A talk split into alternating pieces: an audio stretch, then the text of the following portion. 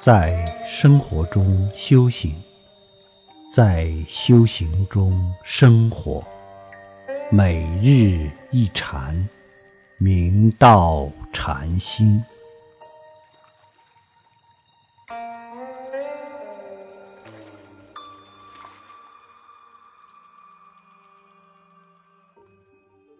我们修行中，往往以有所得心求无所得法，就是以世智财聪去思量计较，妄求言语道断，心行处灭。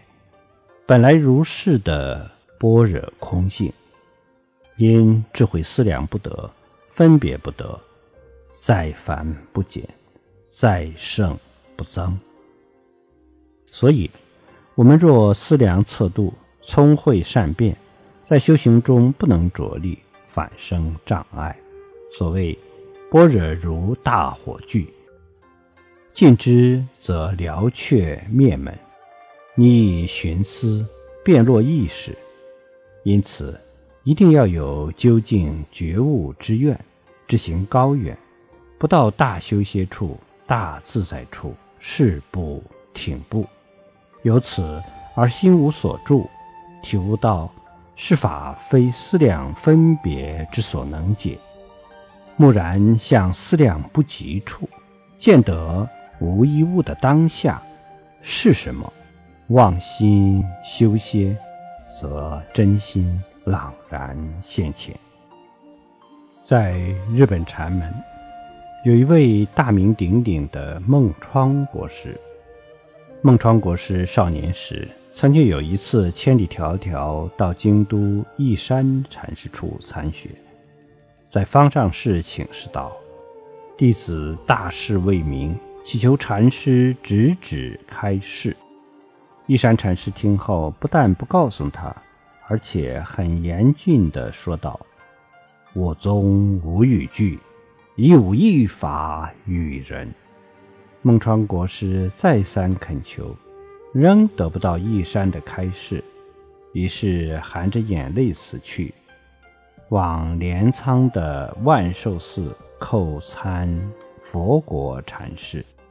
在佛国禅师的座下，孟川国师遭到了更为无情的痛棒，这对殷殷求道的他，实在是一大打击。孟川国师终于伤心地对佛国禅师发誓道：“弟子若不到大彻大悟之境，绝不回来见师傅。”他辞别佛国禅师，连夜到了一个山林里面，与大自然做静默的回答。有一天在树下，心中无牵无挂。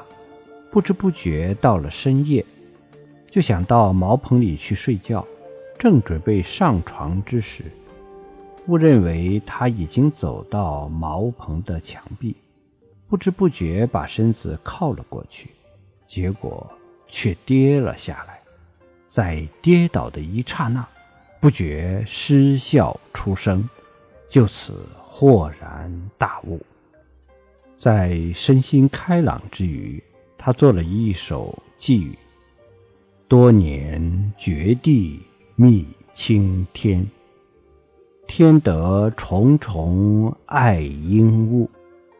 一夜暗中杨露砖，等闲击碎虚空谷。”孟尝国师心眼洞明之后，感恩之余。便去拜见依山禅师和佛果禅师，呈上自己所见，机缘相契。佛果禅师大为赞叹，立刻为他印证说：“昔来密意，易得道，要擅自护持。”